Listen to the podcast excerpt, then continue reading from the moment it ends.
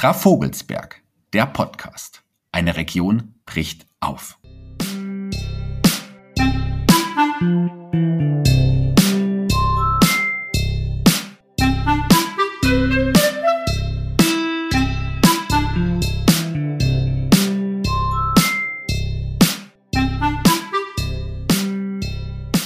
Hallo und herzlich willkommen zur zweiten Episode unseres Podcasts Traf Vogelsberg. Mein Name ist Shaggy Schwarz und ich darf euch erneut begrüßen. Für alle, die die erste Folge, als es um Schlitz ging, noch nicht gehört haben, denen sei empfohlen, bitte hört da noch mal rein, da werdet ihr eine interessante Information bekommen. Auch in die Fuller Kultur-Episode, wo wir über das gesamte Projekt Traf Vogelsberg sprechen. Auch da solltet ihr noch mal reinhören, solltet ihr das nicht schon getan haben. Ich habe wieder zwei Gäste heute bei mir eingeladen. Auf der einen Seite Rebecca Opitz, die kennt ihr schon. Hallo Rebecca. Hallo. Und auf der anderen Seite Katja Schmieler-Wortmann. Hallo Katja. Hallo. Katja, dich sollte man eigentlich auch schon kennen, aber erzähl doch noch mal ganz kurz, wer du bist. Ähm, genau, mein Name ist Katja Schmieler-Wortmann. Ich bin für das Projekt Traf Vogelsberg äh, die Projektleitung im Projektpartnerzentrum Kulturzentrum Kreuz. Wir haben das letzte Mal über Schlitz gesprochen und von Schlitz, das haben wir ja schon angekündigt, ging es nach Breitenbach. Wie kamen wir denn auf Breitenbach, Katja? Naja, wir haben eine, eine ganz besondere Beziehung zu Breitenbach im Projekt. Wir sind mit unserem Herzberg-Festival in Breitenbach verortet und ähm, veranstalten so möglich jedes Jahr das Burg Herzberg Festival dort. Ähm, Breitenbach liegt ja jetzt nicht unbedingt im Vogelsbergkreis, aber ihr habt es trotzdem ausgesucht und Breitenbach sollte trotzdem Teil dieses Projektes sein. Warum ausgerechnet Breitenbach? Aufgrund der, der ähm, Verbindung mit dem Herzberg Festival? Ähm, das war einer der Gründe. Äh, der andere und äh, auch sehr wichtige Grund war, dass wir gesagt haben, wir wollen mit dem Projekt, obwohl die Projektregion der Vogelsberg ist, gerne die, äh, die Regionsgrenzen, besser die Kreisgrenzen überwinden und auch uns ausdehnen, weil die Menschen ja auch keine Unterschiede machen, wo sie jetzt, ob sie jetzt zehn Kilometer im benachbarten Schlitz oder Breitenbach eben sich befinden. Hm, ein Vorteil war natürlich, dass da auch schon gute Kontakte bestanden. Und äh, du hast auch dann die ersten Kontakte für dieses Projekt dann auch in die Wege geleitet. Das stimmt, das war natürlich ein großer Vorteil. Ähm, wir haben erstmal Kontakt zu äh, vielen Kulturaktiven dort aufgenommen, aber auch zum Sportverein, ebenso wie zu befreundeten ähm, Tiefbauunternehmern und äh, der Pfarrerin und ihrem Mann sowie dem Bürgermeister von Breitenbach und haben dort die ersten Kontakte geknüpft. Das war relativ einfach, weil wir eben schon bekannt waren. Rebecca, wie war für dich die Umstellung dann von Schlitz, wo du auch äh, dort auch verortet warst, ein bisschen mit, mit dem Laden, den wir damals hatten, hierhin nach Breitenbach? Ja, äh, interessanterweise führt ja ein Autoweg durch Schlitz durch nach Breitenbach. Mhm. Den bin ich am Anfang auch immer gefahren. Und äh, es ist natürlich schon so, dass man in Schlitz ja auch irgendwie was hinterlässt, aber es ist auch ganz spannend, wo Neues zu beginnen. Also ich äh, war total gespannt, was in Breitenbach passiert, weil das, was passiert, ja so stark von den Menschen vor Ort auch beeinflusst wird, dass wir uns da auch immer ein bisschen auf ein Abenteuer einlassen. Und so hat sich auch in Breitenbach angefühlt. Ja, auch die erste Veranstaltung, direkt die Auftaktveranstaltung, war ja eine Art Abenteuer. Trafo spielt die Game Show, Rebecca. Wie hat, was hat es da, was hat es damit auf sich? Das ähm, war eine ganz tolle Auftaktveranstaltung. Wir hatten ja in Breitenbach das erste Mal wirklich die Möglichkeit, ähm, eine Veranstaltung vor Ort mit den Menschen sozusagen analog stattzufinden. Das war ja in Schlitz leider nicht möglich. Und dadurch hatten wir natürlich auch viel mehr Möglichkeiten, was umzusetzen. Und wir haben da zusammen mit Annika Keidel, die wir auch schon aus Schlitz ähm, kennen, also die Künstlerin aus Schlitz, Annika Keidel, mitgenommen nach Breitenbach und ich habe gemeinsam mit ihr eine Game Show entwickelt auf Grundlage des fünf Orte und Phasen Modells und äh, dann haben wir diese Game Show gespielt mit, ich glaube, insgesamt 15 Personen aus Breitenbach. Ähm, es war ganz viel Action. Anne Grabosch, eine unserer Prozessbegleiterinnen von der Uni Marburg, hat das Ganze moderiert. Ähm, das haben die auch großartig gemacht, die beiden, also Annika und äh, Anne haben durch den Abend geleitet. Ähm, die Teilnehmenden wurden sehr unter Stress gesetzt, unter Zeitdruck vor allem, haben am Anfang einen ominösen Umschlag bekommen mit einem Button, der sie einem Ort zugeordnet hat und äh, wussten gar nicht so richtig, was passiert. Und das war sehr, sehr viel Kreativität. Wir hatten unglaublich viel Spaß. Alle Beteiligten hatten unglaublich viel Spaß. Und was natürlich wichtig ist, am Ende sind ganz, ganz viele Orte rausgekommen aus Breitenbach, die auch Geschichten hatten und vor allem auch Vorschläge für Veranstaltungen, die wir in Breitenbach machen könnten an diesen Orten. Hm. Katja, du warst auch Teil dieser, dieser Game Show. Wie war das für dich so als Teilnehmerin? Mhm. Also es war total spannend, äh, sehr kurzweilig und das glaube ich auch was, was dieses Fünf-Orte- und Phasenmodell und auch diese Game Show ausmacht, äh, ausgemacht hat, ist, dass die Menschen einfach ganz kreativ werden durften. Was ich noch gerne anmerken möchte, ist, dass was wirklich schön war, war, dass auch zum Beispiel der Bürgermeister aus Grebenau dort war, das ja im Vogelsberg liegt und jemand aus der Verwaltung in, in Breitenbach und auch der designierte Landrat. Das heißt, äh, es war eine wunderbare Verbindung von Verwaltung, Politik und Kulturaktiven und Zivilbevölkerung. Und das hat so das wiedergespiegelt, was wir eigentlich mit dem Projekt auch erreichen möchten.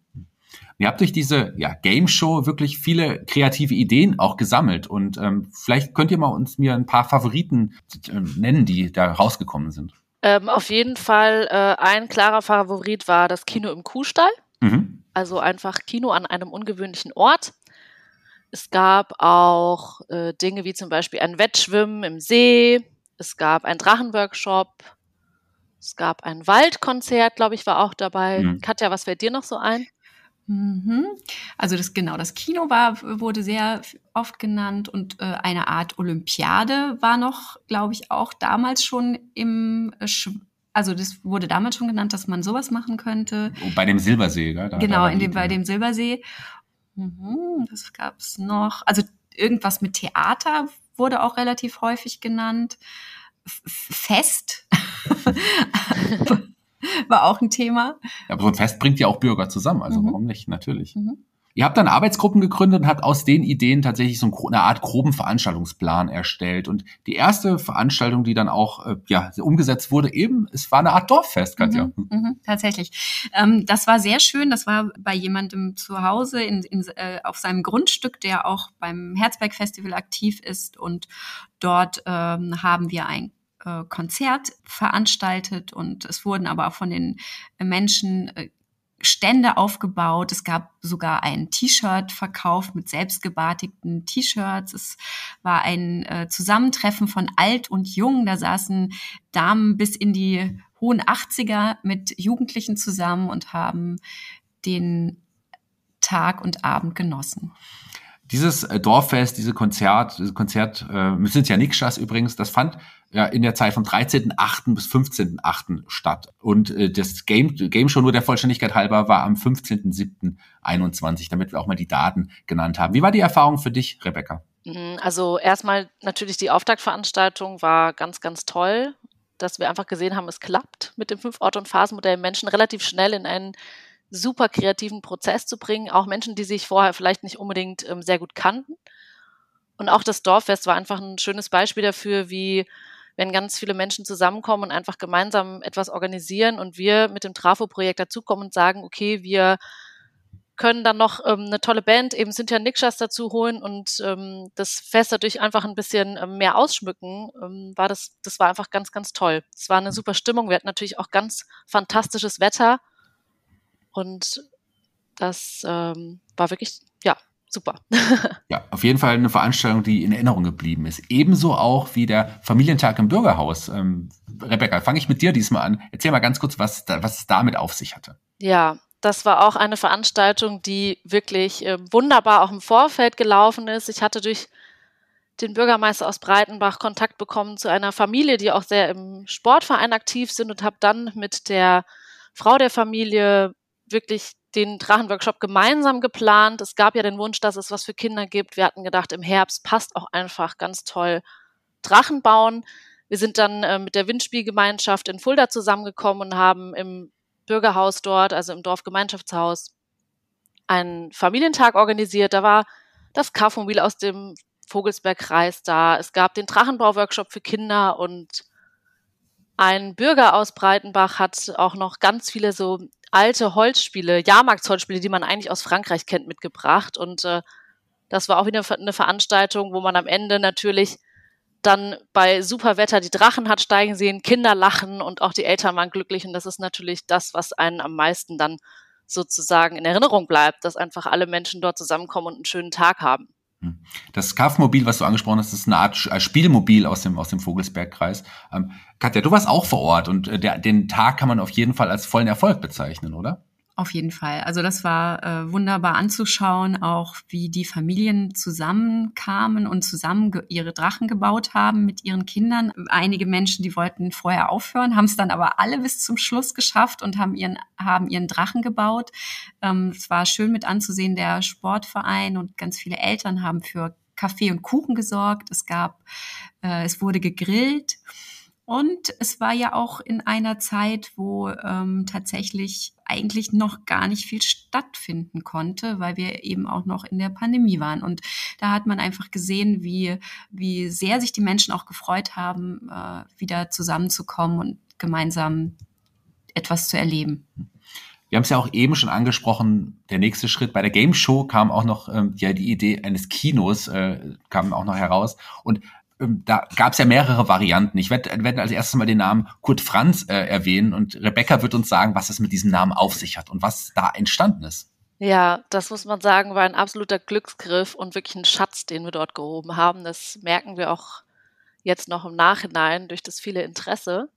Wir haben einen Tipp bekommen von einem Breitenbacher, der an dieser Game Show da war und gesagt hat, hier, da gibt's doch ähm, den Siegfried, das ist der Sohn von Kurt Franz, der hat noch Fotografien von seinem Vater. Sein Vater hat ganz viel fotografiert und auch so alte Filme von Breitenbach. Frag den doch mal.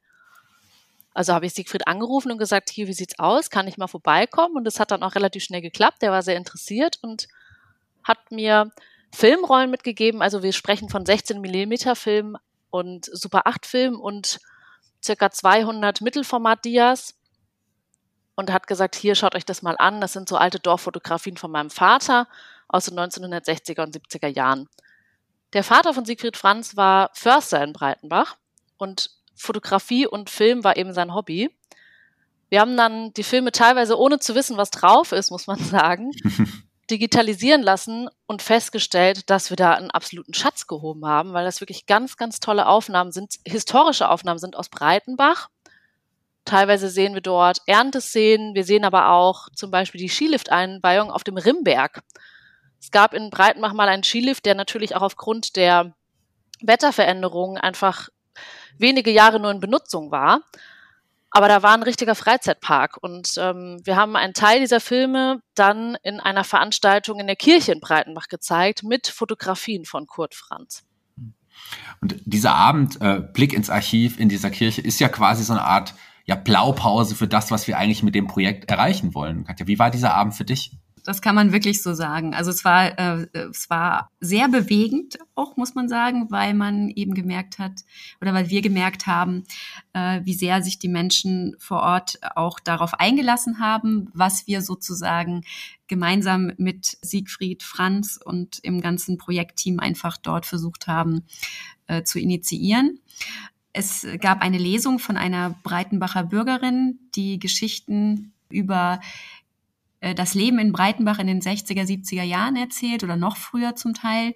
Es gab eine kurze Andacht der Pfarrerin und dann haben wir eine Ausstellung dort gehabt und äh, verschiedene Filme gezeigt. Und die Gespräche, die dort zustande kamen, waren wirklich so, dass sie von der Vergangenheit bis in die Gegenwart und auch in die Zukunft gingen. Und das ähm, ist genau das, was du eben schon gesagt hast, was wir eigentlich damit erreichen wollen. Ja, ein erfolgreiches Zusammenspiel des Projektteams mit den Menschen vor Ort, die dadurch auch ja über ihre gemeinsame Geschichte ins Gespräch gekommen sind. Also das war wirklich ein sehr, sehr gelungenes Projekt. Rebecca, hast du noch ein paar Anmerkungen zu diesem Projekt? Ja, was natürlich ein absolutes Highlight war, wir hatten ein sehr prägnantes Foto von einer Breitenbacherin, das hatten wir auch auf dem Plakat als Ankündigung und ähm, die Urenkelin der dargestellten Person ist dorthin gekommen. Die war, glaube ich, so um die elf, zwölf Jahre alt. Das war natürlich ganz toll.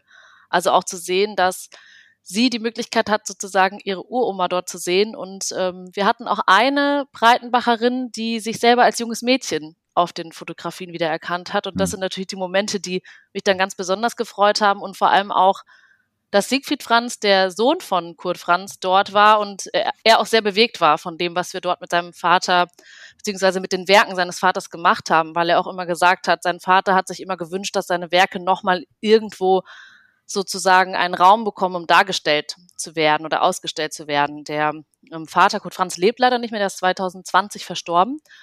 Aber man hat richtig gesehen, dass das für Siegfried Franz eine ganz besondere Veranstaltung war. Und das hat mich natürlich auch ganz persönlich gefreut. Ja, sehr schön, auch, auch so, sowas zu hören, wie wertvoll auch unsere Arbeit definitiv ist. Und unsere Arbeit äh, hat ja auch einen ganz wichtigen Aspekt, das haben wir in Schlitz schon gesagt, wir wollen auch immer was hinterlassen. Wir hatten den Audio Walk in Schlitz und hier, Katja, ähm, gibt's, wird es sogar ein Buch zur Ausstellung geben. Hm, das stimmt. Ähm, da, das Buch ist noch nicht da, das wird jetzt ähm, in den nächsten Tagen kommen mit den Fotografien, mit den ähm, Dias. Und ähm, das wird ein, äh, eine sehr schöne Hinterlassenschaft, würde ich sagen. Und es ist, äh, und das ist das, was ich auch sehr wichtig finde, was wir dort geschafft haben oder was wir gemeinsam mit den Menschen geschafft haben, ist etwas Identitätsstiftendes. Ich glaube, dass es in Zukunft auch in Breitenbach einen Weg geben wird, eben dass man noch mehr auch gerade generationenübergreifend die Menschen zusammenbringt. Und wir wollen ja auch mit dem Herzberg Festival weiter dort aktiv sein. Deswegen äh, sind wir mal gespannt. Da kommt bestimmt noch etwas nach. Es kam ja auch noch etwas hier. Wir sind ja noch gar nicht ganz am Ende, denn eine weitere erfolgreiche Veranstaltung, wo wir es auch geschafft haben, Menschen zusammenzubringen, war das Baustallkino. Rebecca. Genau, das Baustallkino. Es war ja der Wunsch nach einem Kino im Kuhstall und relativ schnell hat sich der Besitzer von Hof Huhnstadt gemeinsam äh, mit seiner Familie, seiner Partnerin dort entschieden, seinen Stall bereitzustellen. Mhm. Und der Stall war früher mein Stall, da war zwischendurch meine Schnapsbrennerei ähm, drinne und jetzt ist es eben sozusagen Lager, weil Axel, also so heißt er, seit drei Jahren gemeinsam eben dort ähm, mit seiner Lebensgefährtin den Hof ausbaut. Hof Hunstadt ist der ehemalige Gutshof von der Burg ähm, Breitenbach. Und dann haben wir eben ein Baustallkino daraus gemacht Genau, und das war auch eine ganz tolle Veranstaltung, weil auch Axel dort sich ganz viel Mühe gegeben hat, was man noch so drumherum machen kann. Was natürlich ein großes Highlight war, ist, dass die beiden ihre Wohnräume dort geöffnet haben und gesagt haben, wir geben eine Führung in das Haus, weil das Haus natürlich auch, dadurch, dass es dort schon so lange ist, für viele Breitenbacherinnen ähm, ganz bekannt ist und viele natürlich sich gefragt haben, was ist denn die letzten drei Jahre dort überhaupt passiert an Renovierung und alle, wirklich alle, die beim Kino waren, haben an dieser Führung teilgenommen. Ist ja auch eine super interessante Sache. Also es war am 27.10.21 und wir haben da den Eberhofer-Krimi äh, Kaiserschmarrn-Drama gezeigt und die Veranstaltung hat ja, war ja schon ja, Wochen vorher ausverkauft. Das stimmt. Also es war wirklich so, dass äh, die Menschen ein großes Interesse hatten, äh, dorthin zu kommen und wirklich die Menschen, die dort auch leben. Und das ist ja auch eins unserer Ziele eben bei dem Trafo-Projekt einfach die, äh, sagen wir mal so, die Lebensqualität auch vielleicht durch solche Dinge zu erhöhen oder das damit zu helfen. Zu dem Kino, wir haben es ja vorhin angesprochen, das war ja auch ein, ein, Wunsch der Bürger bei der ersten Game Show. Das hat sich ja auch so ergeben und das war quasi wieder ein Veranstaltungsformat, das mit Hilfe des fünf Phasen und Orte, äh, Orte und Phasenmodells so rum äh, unter Berücksichtigung wirklich der Wünsche der, der, der Bürger zustande gekommen ist. Also auch das eine sehr erfolgreiche Veranstaltung, auf die ihr beide auch im Besonderen sehr stolz sein können. Es gab aber, wir haben es gesagt, ein paar Formate, die wir nicht umgesetzt haben, aufgrund von Zeit oder der Pandemie, Katja. Was waren die Gründe? Also das war beides. Also es gab ein äh, Konzert, was wir im Wald veranstalten äh, wollten. Das war eine sehr schöne Idee an einem großen Stein. Da hat einfach der Waldbesitzer äh, uns die Erlaubnis nicht erteilt.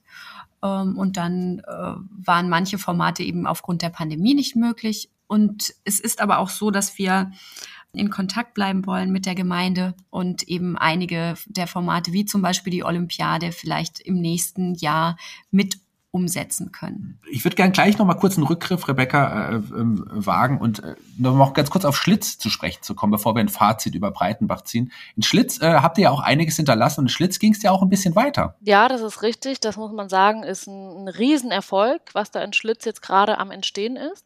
Die Stadt Schlitz hat, nachdem wir dort mit unserer Projektzeit ähm, fertig waren. Wir haben natürlich danach Gespräche geführt mit der Stadt, wie kann es weitergehen. Und die Stadt, äh, vor allem Oliver Rode, den möchte ich hier nochmal hervorheben, weil das wirklich auch an seinem großen Engagement liegt. Der arbeitet für die Stadt Schlitz, dass die Stadt uns angeboten hat, den Laden, den wir angemietet hatten, bis Ende des Jahres weiter anzumieten, sozusagen die Miete zu bezahlen und eben interessierten und kulturellen Aktiven vor Ort die Möglichkeit zu geben, dort weiter Veranstaltungen zu machen. Da hat sich dann eine Gruppe von Ehrenamtlichen zusammengefunden, die teilweise auch schon während unserer Zeit dort aktiv waren oder die sich auch während unserer Zeit überhaupt kennengelernt haben und haben bis Ende des Jahres einen Veranstaltungsplan erstellt, gemeinsam mit uns.